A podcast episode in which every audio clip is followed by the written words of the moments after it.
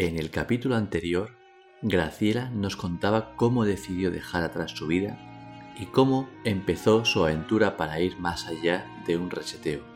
Una aventura en la que se encontraría y se reconocería con su propio ser, con lo que realmente quería hacer, con lo que realmente era y es ella. En este viaje de empoderamiento y evolución personal y de ser, nos contaba cómo empezó su caminar, su proceso, por el que experimentó acontecimientos desagradables como el que comparte al comienzo de este podcast.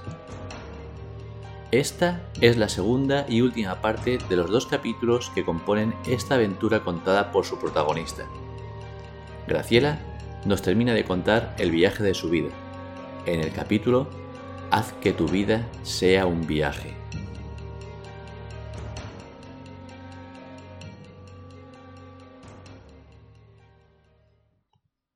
Pero una cuchara de tierra y con el techo despejado. Sí. Y había un. como un autobús pequeño. Y yo digo, bueno, entiendo que esto será parte de la empresa o no sé. Pero, wow, tú no sabes el miedo que sentí en ese momento. O sea, en un lugar que no sola. sabía, sola, el resto de pasajeros se habían ido, no sé dónde. Mm, no había nadie aquí. Yo decía, "Pf, ¿qué hago? O sea, no entendía nada. Pues lo único que me quedó fue abrir ese colectivo y dormir ahí. Claro, cuando estoy durmiendo, bueno, cuando me estoy acomodando, a punto de, de ponerme a dormir y confiar en que mañana me iban a abrir y qué tal. Pues me doy un susto porque había un hombre en el colectivo, claro que realmente es que era el que iba a despertarse, iba, era el conductor y al día siguiente íbamos a salir. Pero claro, el susto que yo me llevé, yo todo esto lo fui viendo luego, pero en el momento era como, ¿qué? ¿Qué hago aquí? ¿Me han dejado? ¿No? ¿Qué es esto? Ostras. Ese ha sido uno de los mayores sustos que me llevé, que ahora dicho no es tanto, pero yo me asusté. Bueno, no es tanto. 10 de la noche. No es tanto porque a salió bien, pero- Claro, bueno, claro, claro, pero te encuentras a la una de la Mm. madrugada a mitad de, de ningún sitio. Que la gente se evapora. Y te quedas tú ahí sola. Claro, fíjate, ¿no? La- sobre todo las veces que más nos, nos asustamos son con personas. No Claro. con animales. Claro. Y en un lugar que ya me habían dicho que es bastante peligroso Mm. y que hay veces que te digo que esto puede pasar en cualquier parte del mundo. No estoy poniendo ningún prejuicio ahí, pero eh, que hay veces que si ibas a coger un taxi, o sea, y te montabas, hay veces que querías bajarte corriendo de ese taxi por las personas que habían en él y cómo te miraban y cómo te trataban, ¿sabes? Entonces es como, wow, ¿con quién estoy ahora en este autobús, ¿sabes? Que podía ser Claro, cualquier cosa, ¿no? claro. Pero nada, todo salió bien. y otro susto, no me lleva mucho susto, la verdad es que mm, en todo el viaje solo he recibido tanta abundancia y tanta gratitud así que no. Un simple susto fue también por dormir una noche en la tienda de campaña al aire libre y que cayera esa noche una tormenta increíble, increíble, que yo no sabía si la tienda de campaña iba a volar conmigo dentro, si se iba a inundar, sin techo, granizo. Pero bueno, mm, todo bien. Bueno, ahora estás entera, estás seca. y no se va. Te, te voy a preguntar cómo termina el viaje, pero bueno, me imagino que hasta terminar. O, o cómo, o cómo sientes tú? ¿Cuándo empiezas a sentir que tu viaje ha terminado? ¿O que está finalizando? ¿Lo llegas a sentir? ¿Lo llegas a ver? Hmm. Sí, digamos que durante un tiempo em, yo nunca pienso en el regreso y durante otro tiempo em, hay algo de mi interior que, que necesitaba ser sanado, ¿no? Y era, digamos, la relación con la muerte de mi padre. Entonces, eh, claro, después del viaje entiendo mucho por qué fui a ese lugar también, ¿no? Porque viví, o sea, a, a Latinoamérica, digamos. Porque viví tantas cosas para acercarme a eso, a ese momento, ¿no? A esa relación que yo había mm, cristalizado así también, digamos, después de su muerte mm, porque no lo podía tolerar, ¿no? Y allí fue, o sea, me permití, por un lado, liberar todo eso y por otro lado conectarme en unas profundidades que yo nunca sabía podía alcanzar, ¿no? Con alguien que ya no está físicamente. Entonces, pues recibí muchos regalos así que no sé cómo decir en palabras, ¿no? Pero que me conectaban a, su persona, ¿no? A su energía. Y que. Y que pude vivir muchos sueños que teníamos en conjunto, él y yo, los pude vivir y, y hacer, ¿no?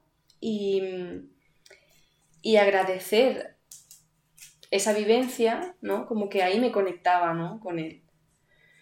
Entonces, claro, eso fue un proceso también largo y de, una, de un mensaje tras otro y tras otro, ¿no? Y como que uno nunca confía en, esos, en esas cuestiones, por lo menos yo antes era súper reticente a eso, ¿no? Y súper escéptica. Y el viaje me transformó esa parte muy brutal. Me siento súper conectada ahora a todo lo que no tiene que ver con la materia también.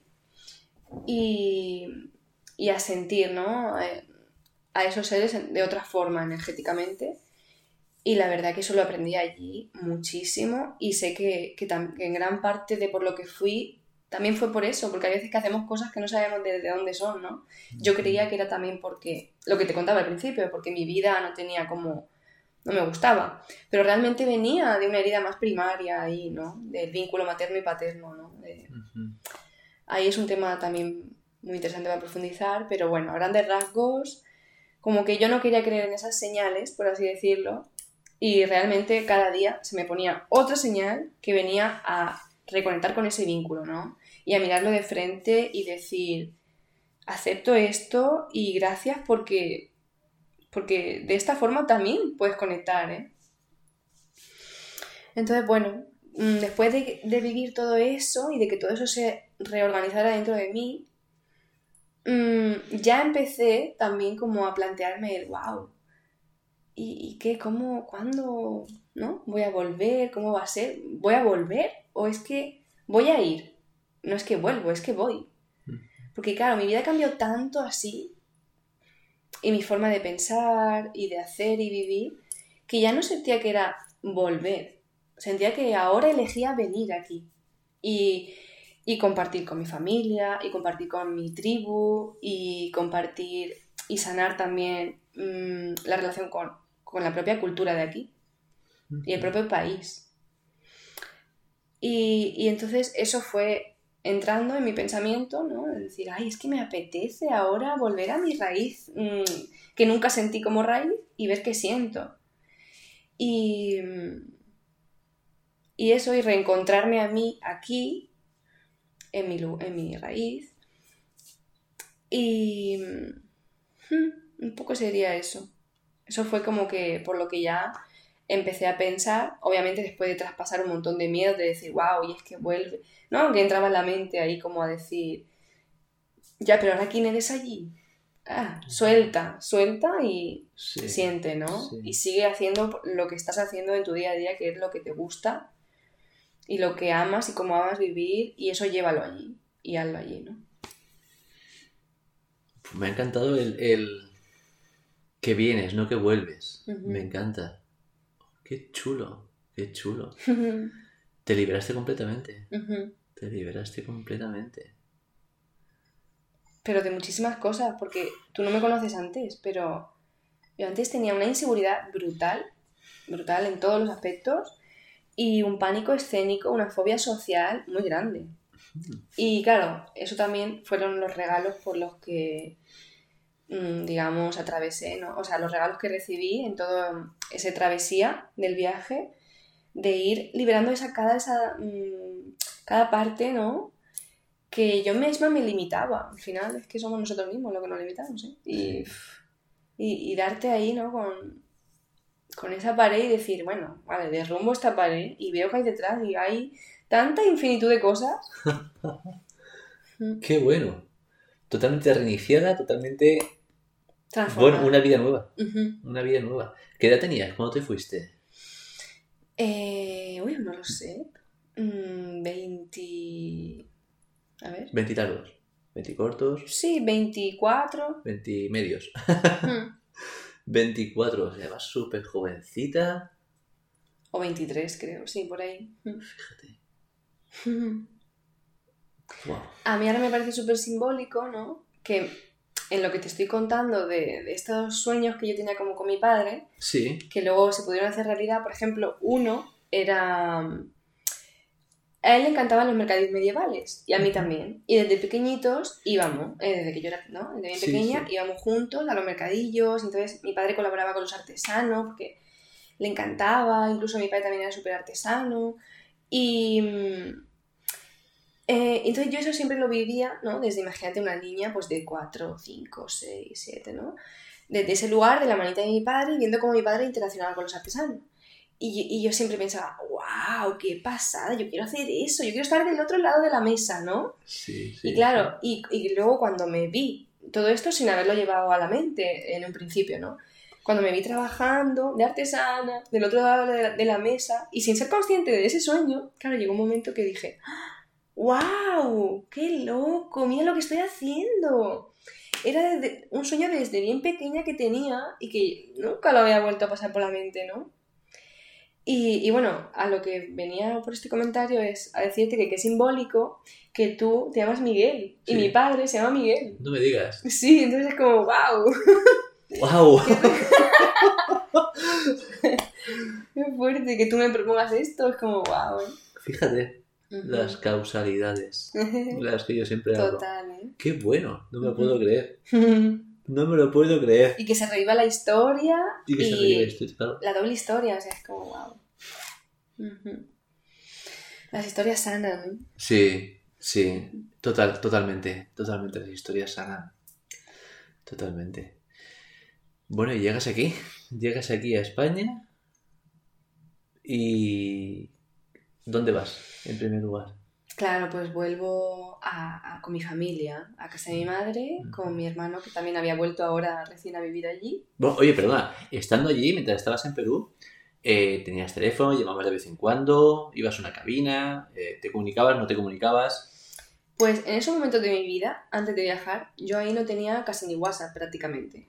Creo que me lo hice recién por trabajar aquí, en Vida y Tierra, y era solo para trabajo. Yo le nunca contestaba a otro porque no me gustaba la tecnología, ¿no? Ahora me he amigado con ella, veo que es una herramienta fabulosa, pero en ese momento no. Entonces, uno de mis sueños también era vivir sin el móvil. Era como que no, que no y que no. Entonces, ahora iba a cumplir todos esos sueños que nunca en la vida había cumplido, ¿no? Entonces, la mayor parte del primer tramo del viaje, digamos el primer año así, yo tenía mi móvil, obviamente, y porque no iba a hacerle eso a mi familia también de desaparecer del planeta. Eh, entonces lo tenía ahí para comunicarme de vez en cuando, pero no lo usaba a diario. Yo me movía con el mapa, hora preguntando hora y así. Y cada tanto yo consideraba ahí el tiempo adecuado, ¿no? Entre una llamada y otra me comunicaba con la familia. Ujú. Hasta que ya luego ya me liberé de eso y dije, ay, me pongo WhatsApp y me pongo todo lo que haga falta para estar comunicada con mi gente también, ¿no? Sí. Y allí, y seguí creando vínculo con toda mi gente de aquí, después de cubrir mi necesidad. Eh, luego, pues sí, me relacionaba con el móvil, ya normal, ¿no? Con WhatsApp y todo. Sí, pero primero te, te sanaste tú. Primero Ujú. eras tú, ¿no? Claro, eso- Contando un poquitín con la familia por lo que me acabas de decir, ¿no? Para Claro. que no estés desaparecida. Mm.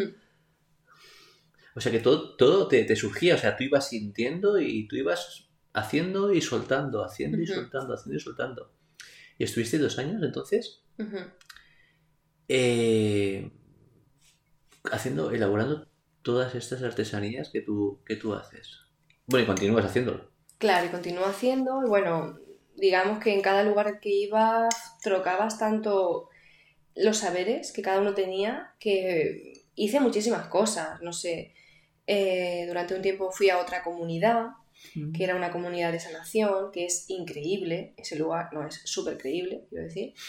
Eh, entonces allí me experimenté y aprendí pues las magias, ¿no? De, mm, ¿cómo decir? Más energéticas, ¿no? Entonces ahí aprendí a hacer reiki, reiki lectura de aura, eh, ¿sabes? Hice así como inmersiones. De, yo recibí este, estos aprendizajes, ¿no?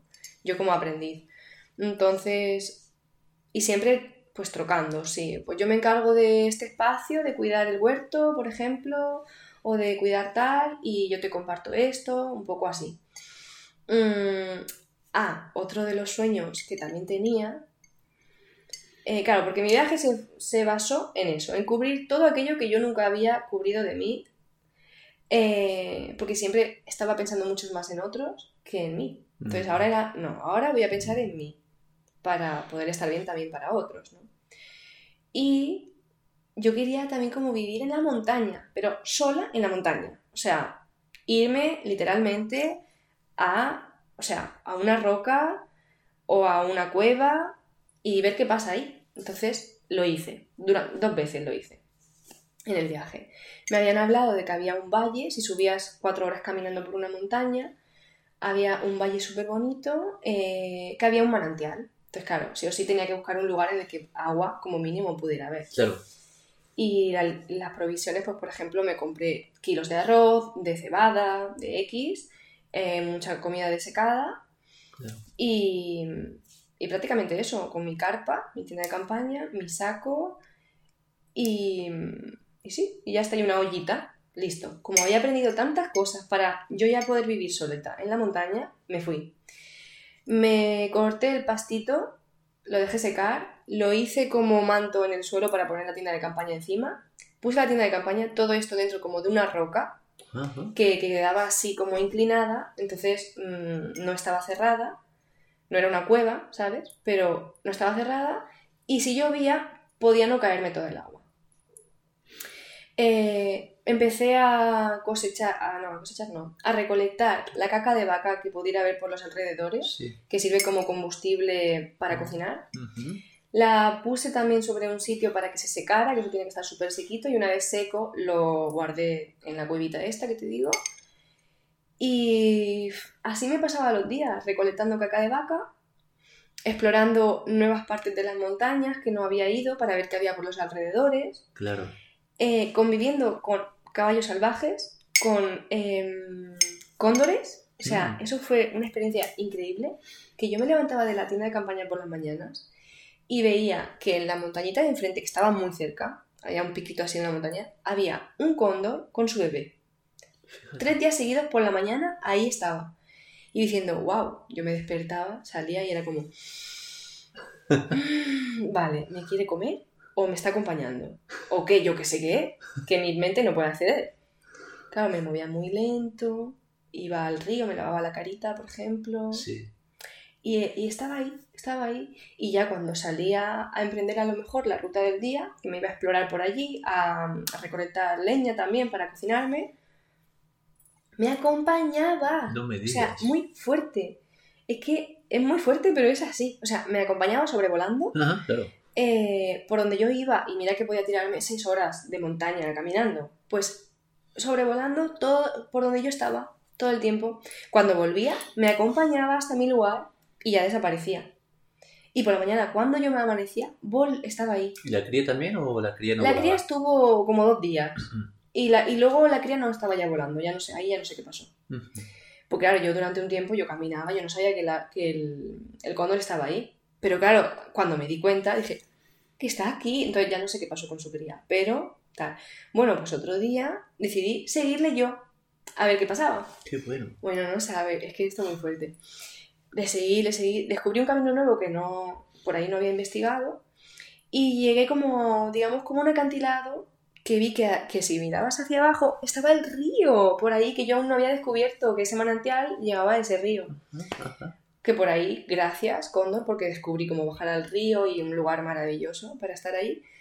Em, pero en una de en, en esas que llegamos a ese precipicio, digamos, veo como que hay, digamos, un tramito en el que puedo descender un poco, porque veo que él ya se queda ahí, sobrevolando ahí. Y ahí bajo un poquito más, con mucho cuidado, porque era roca, y de repente veo como él se mete en su condorera y me muestra su hogar y su familia y la su no bueno realmente no sé si este cóndor era un macho o una hembra pero su compañero o compañera sobrevuela y sus polluelos sobrevuelan que ya no eran tan polluelos se ponen todos sí, a- sí. ahí a volar yo eso lo recibí como un regalo de gracias por mostrarme tu hogar, porque los cóndores son muy precavidos con su lugar, no te lo van a mostrar porque precaución, ¿no?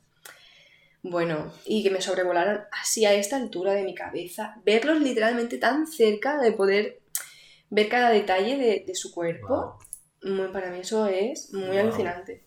Wow. Y, y bueno, y así, durante el tiempo que estuve, cuando se me terminaron las provisiones, que creo que fueron dos semanas, eh, bajé y es que me acompañó hasta el último tramo, hasta donde, cuando bajas de la montaña ya vas a conectar con el pueblo, Sí. hasta ahí yo lloraba de decir, es que no puede, o sea, puede ser porque lo estoy viviendo, pero no puede ser, ¿sabes? Como Sí, en sí, la cabeza. Y lloraba de emoción de decir, ¿cómo se puede sentir esta conexión con un cóndor? O sea, con un ave y no sé, wow. Me he llevado muchos regalos de este tipo así, ¿no? Tanto con humanos como con no humanos. Muchísimo. Qué fantástico. La, la reconexión total con la naturaleza.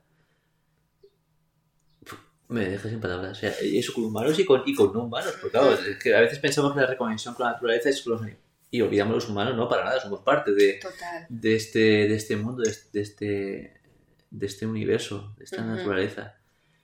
Qué regalazo, lo del cóndor. Los me, sí, otra vez me pasó con caballos también. Eh, me los encontré también caminando en todo esto, en la montaña. Y claro, yo me asusto porque digo, uff, que ¿no? Pero en ese asusto es como obviamente una alerta, pero yo conectaba con esas partes de mí que confiaban y que decían, soy una más. O sea, estoy aquí, ¿sabes? Me, me entrego a, a- a comunicarme como tú sientas que nos podemos comunicar y a que no veas que yo no soy un peligro para ti, que estoy en lo mismo. Y flipante de tirarme eh, literalmente... mm, bueno, literalmente no puede ser porque no mire la hora, pero pasó mucho rato que yo podría considerar que fue como, una, como unos 20-30 minutos. O sea, mirándonos ojo a ojo con un caballo. O sea, a una distancia, digamos, de dos metros. O sea, vamos, eh, O sea, cerquísima. claro. Y claro, ahí cómo tú vas sintiendo ese miedo y cómo él está sintiendo ese miedo, o ella, ¿no? Y entonces tú ahí haciendo todo el trabajo interno de decir, de respirar, de relajar cada parte de tu cuerpo para que él no te vea como una amenaza, o ella, ¿no? Y de mirarnos a los ojos y de yo tratar de mirarle con ese amor que había dentro de mí y que por fin había conectado ¿no? con ese amor. Y, y ver cómo eso se iba proyectando en el animal también, ¿no? El- que él cambiaba su movimiento del cuerpo porque al principio Sí. era más mm, agresivo de, eh, y como luego iba siendo un movimiento súper ligerito y, y, mm, liviano de su colita y como a medida que nos relajamos o sea, es que la- yo no sé, no se puede describir lo que pasó ahí, no se puede describir. Pero la mirada ya no eran dos miradas, era una. Mm, Yo no sabía quién era yo, si él o yo, o ella o yo. Uf, es que no se puede describir. Y, y cómo luego ya cuando vas volviendo un poco a la realidad después del paso de, ¿no? de, de esos 20 minutos o así, ves como a lo mejor yo hago un movimiento y te lo responde y, y tú ya sientes que no es mm, agresividad, ¿sabes? Lo que hay ahí no es reto, no es competición, no es Sí. la ley del más fuerte, no. Ahí ya se creó otra conexión muy diferente a, a todo esto, ¿sabes? Una conexión de, de alma. Yo lo viví así, Qué fuerte. en serio, muy fuerte. Qué fuerte. Lo recuerdo y es que me erizo y ¡oh! me da escalofrío. Qué grandeza, ostras, qué guapo. Qué chulada. ¿Y con algún animal más? Caballo, Eh, los cóndores.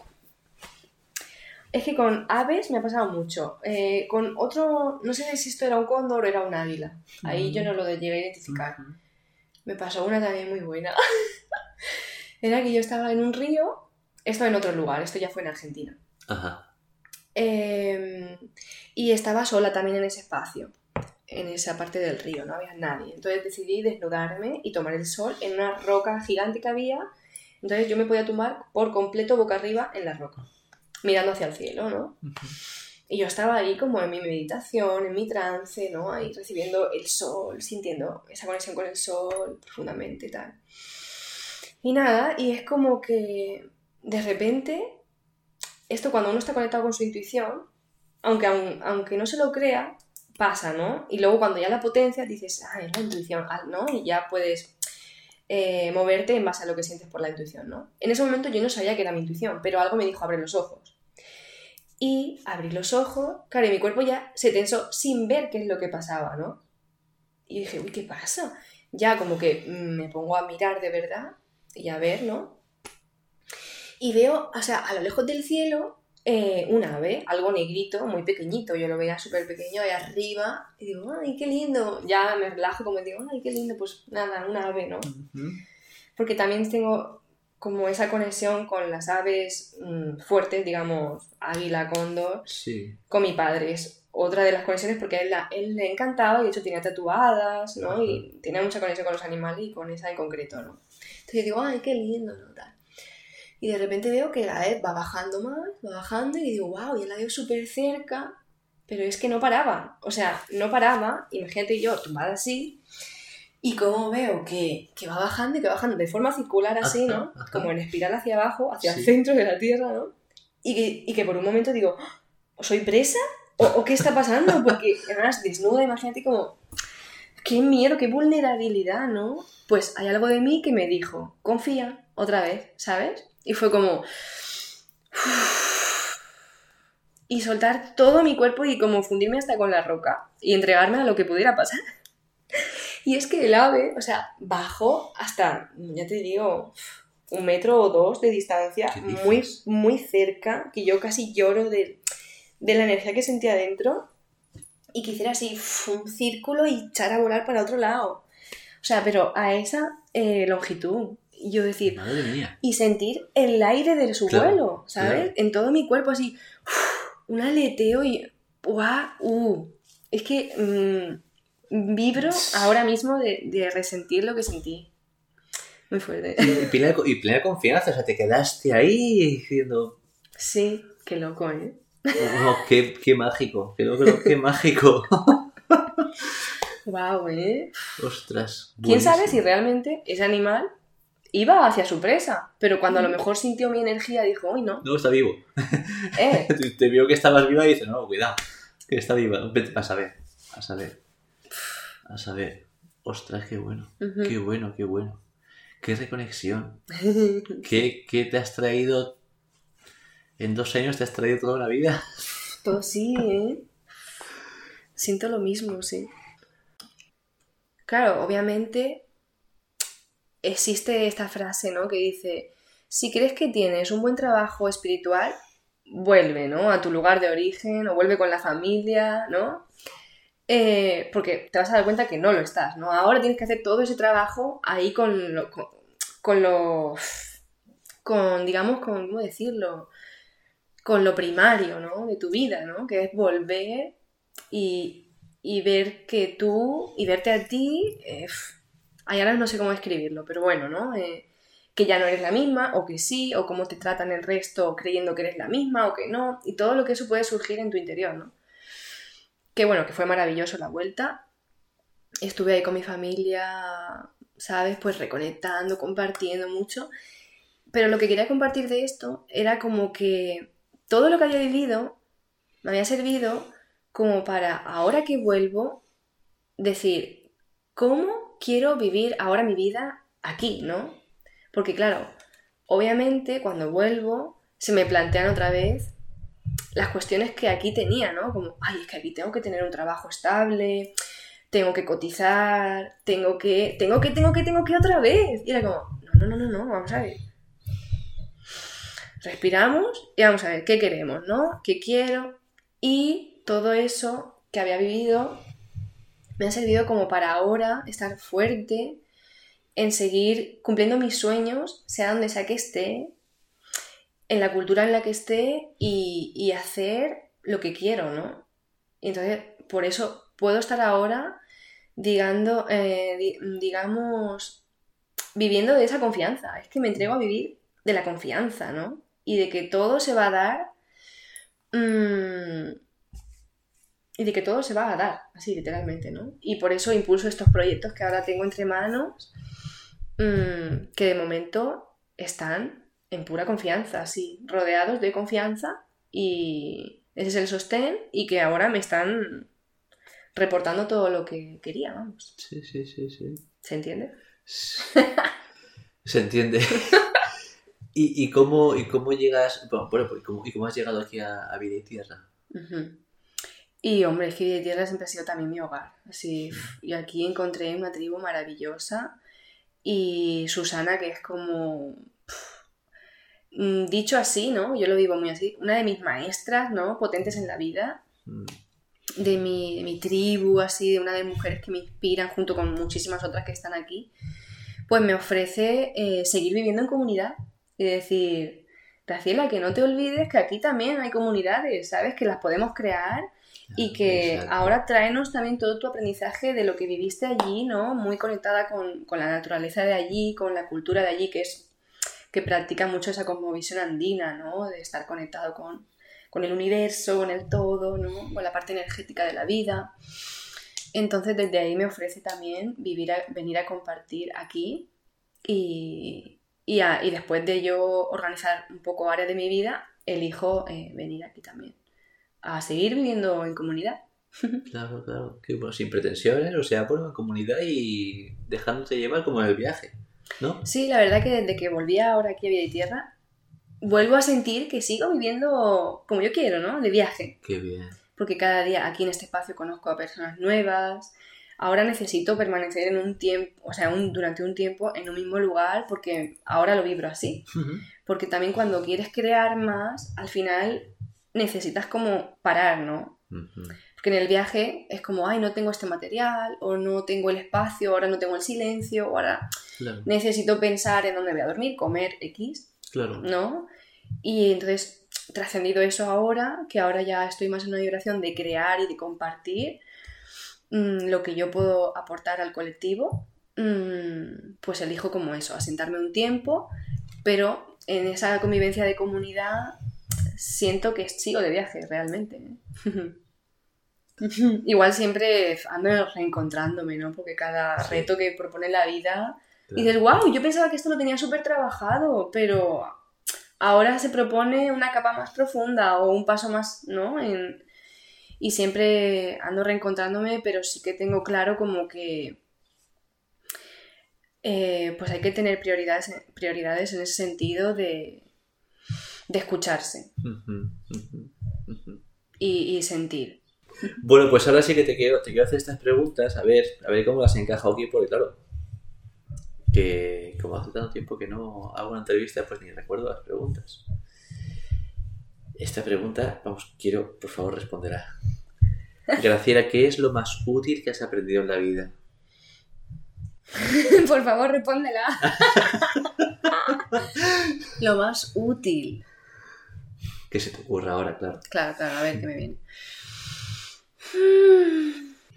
Pues sí, sí, es que lo tengo claro. Lo más útil eh, ha sido escucharme. Con todo lo que eso implica, porque aunque sea una sola palabra, tiene para mí una profundidad brutal de lo que es escucharse, ¿no? Y claro, y en ese escucharse, como consecuencia, va un. un respetarse, ¿no? Esa escucha, ¿no? Claro. Es ser consecuente, ¿no? Claro. Con lo que pensamos que hablábamos al principio. Lo que deseamos, lo que sentimos, lo que, lo que decimos. Graciela, esta, esta va a ser muy buena. Esta intuí la respuesta, pero bueno, eres lo que tienes que responder. ¿Qué consejo le darías a tu yo de 20 añitos? ah, que me vuelva a hacer una y otra vez ese viaje maravilloso, ¿no? ya ves. sí. ¿Y qué le dirías a tu yo del futuro? A mi yo del futuro. Pues que se siga escuchando Mm, como prioridad en la vida, así, ¿no? Con todo lo que eso implica. Porque se puede tener una creencia de, que eso puede ser egoísmo, pero bueno, es que yo eso ni lo tengo en mi mente ya, porque es como, para poder hacer más allá de los límites de tu ser, primero tienes que estar en tu ser y escuchar lo que dice tu ser, ¿no? Entonces ya después se crea todo solito, ¿no? Entonces, sigue escuchando y sigue permitiéndote ser sin doler Mm, Y sobre todo confía, o sea, es que no sé, para mí la confianza ahora está siendo tan brutal, el aprendizaje de la confianza. Sí, eso. Escucha, permítete ser, confía y, y, ah, y esta que me encanta, también que me lo digo a diario, como haz que tu vida sea un viaje, ¿no? Así. Y al final es, es un arte, es el arte de, de, qué haces con tu tiempo, ¿no? Y cómo lo vives. Haz que tu vida sea un viaje, me parece precioso. me parece precioso. Oye, ¿quién es un referente para ti?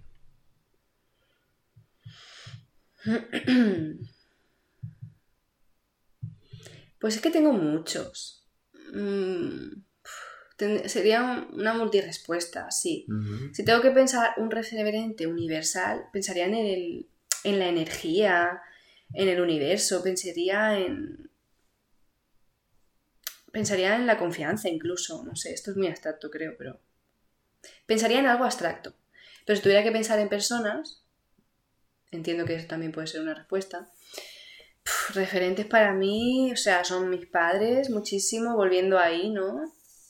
Son Susana, son Mabel, son Marisol, son muchísimas mujeres que me rodean a día de hoy aquí. O sea, que no tienen que ser referentes para famosos, ¿no? por decirlo de una forma. Para mí son las personas que he conocido y que cada día me aportan un aprendizaje brutal en ese espejo, ¿no? Del uno con el otro. Y son, pues por ejemplo, hay otro ser maravilloso que yo lo tengo también como un referente en la vida, que se llama José Lu, que está en Argentina, conocí viajando. También me abrió su hogar y toda su historia y sus aprendizajes. Mm. Y así, y realmente es que cada persona la veo como un referente, así, cada día, ¿qué te entrega la vida hoy, no? ¿A qué reto eh, estás abriéndote hoy, ¿no? Y, cada ser que se te pone en el camino puede ser un referente para ese mismo día, para ese momento, ¿no? Claro. Oye, ¿tienes algún objeto de tu infancia que no tirarías nunca? Sí. Sí, me viene ahora que tengo... Pues cuando era pequeñita también me corté el pelo mucho, yo siempre lo llevaba muy largo y un tiempo dije, ay, me lo quiero cortar. Y me lo corté por aquí, por el hombro. Y entonces mi tía, que fue quien me lo cortó, me hizo una trenza con esa parte del cabello. Y lo tengo así trenzadita en un baúl en mi casa de mi madre. Pues eso nunca lo tiraría. Qué bueno. Qué bueno. Oye, un momento muy feliz en tu vida.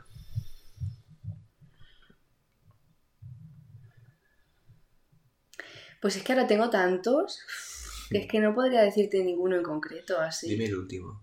El último. El último, wow, es que es muy loco. Porque mi amiga, tiene que ver con mi amiga, como mi hermana, digámoslo así ya. Eh, ella me dice, ¿cómo puede hacerte feliz esto, no? Y es que a veces ella me cuenta su proceso de vida y su y digamos sus transformaciones diarias, ¿no? Aquellas pequeñas cosas que atravesamos en el día y que son de integración de esos aprendizajes que venimos eh, queriendo transformar, ¿no? Y que de repente llega un día que dices tú, por fin, Dios, he conseguido, qué sé yo, ¿no? Mm, traspasar esto. No voy a hablar ahí porque es la intimidad de cada uno, pero... Sí. Y yo digo, Dios, gracias, ¿no? Ahí siento una felicidad que no, o sea, que yo ni sabía que podía sentir em, cuando otra persona me cuenta que ha conseguido algo en su vida que le, sabes que es un logro interno, ¿no? Muy fuerte, eso me genera una felicidad muy brutal. Y el otro día fue así, yo estaba en el sol, mi amiga me llamó para contarme algo que le había pasado, ¿no? Y que ella se sentía empoderada y mm. poderosa con lo que había hecho y que por fin... Y yo sentí una felicidad inmensa en mi corazón, muy brutal. Qué empática. sí. Ella me, decía, wow, es que no, ¿cómo puede ser que esto te haga tan feliz? Y yo digo, no sabes lo que estoy sintiendo, es, es esa paz interior, esa calma, que para mí eso es la felicidad, ¿no? Como estar en paz. Pues ese fue el último. y como última, última pregunta. ¿Cuál es tu libro o tu película favorita, preferida? Mm, vale, interesante.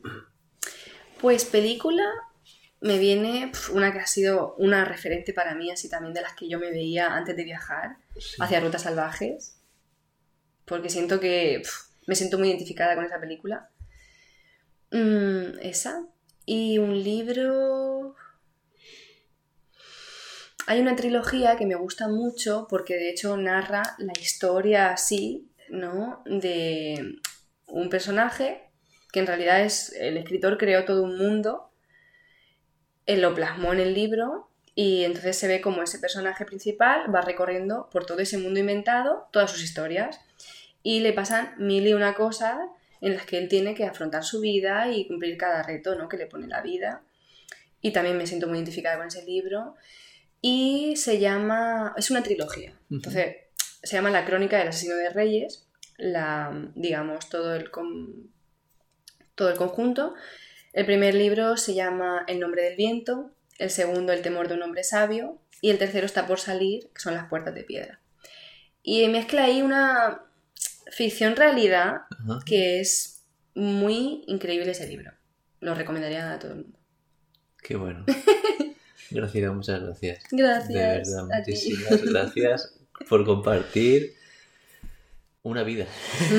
una vida entera que acabas de compartir con, conmigo. Jolín, qué guay. Qué Gracias guay. a ti. Qué ganas tenía de este día y de... buah, me, me has, me has llevado de viaje. ¿eh? He, he Qué estado, he estado por ahí, he estado a 4.000 metros de altura, he visto los cóndores, los caballos, he respirado ese ambiente, he llegado a palpar el miedo que sentiste. Dios mío, Dios mío. De verdad, gracias. Gracias a ti. por compartir. Gracias, por supuesto. Espero que al igual que yo hayas podido disfrutar y vivir en primera persona esta emocionante historia narrada por Graciela, la propia protagonista. Te invito a suscribirte al canal para recibir las próximas publicaciones.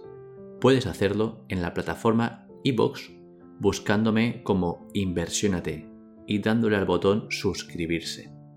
O bien directamente desde la página web inversionate.es, donde además podrás descargar y leer información y descripción adicional sobre la publicación de cada capítulo y mucho más. Gracias por estar al otro lado. Gracias por compartir.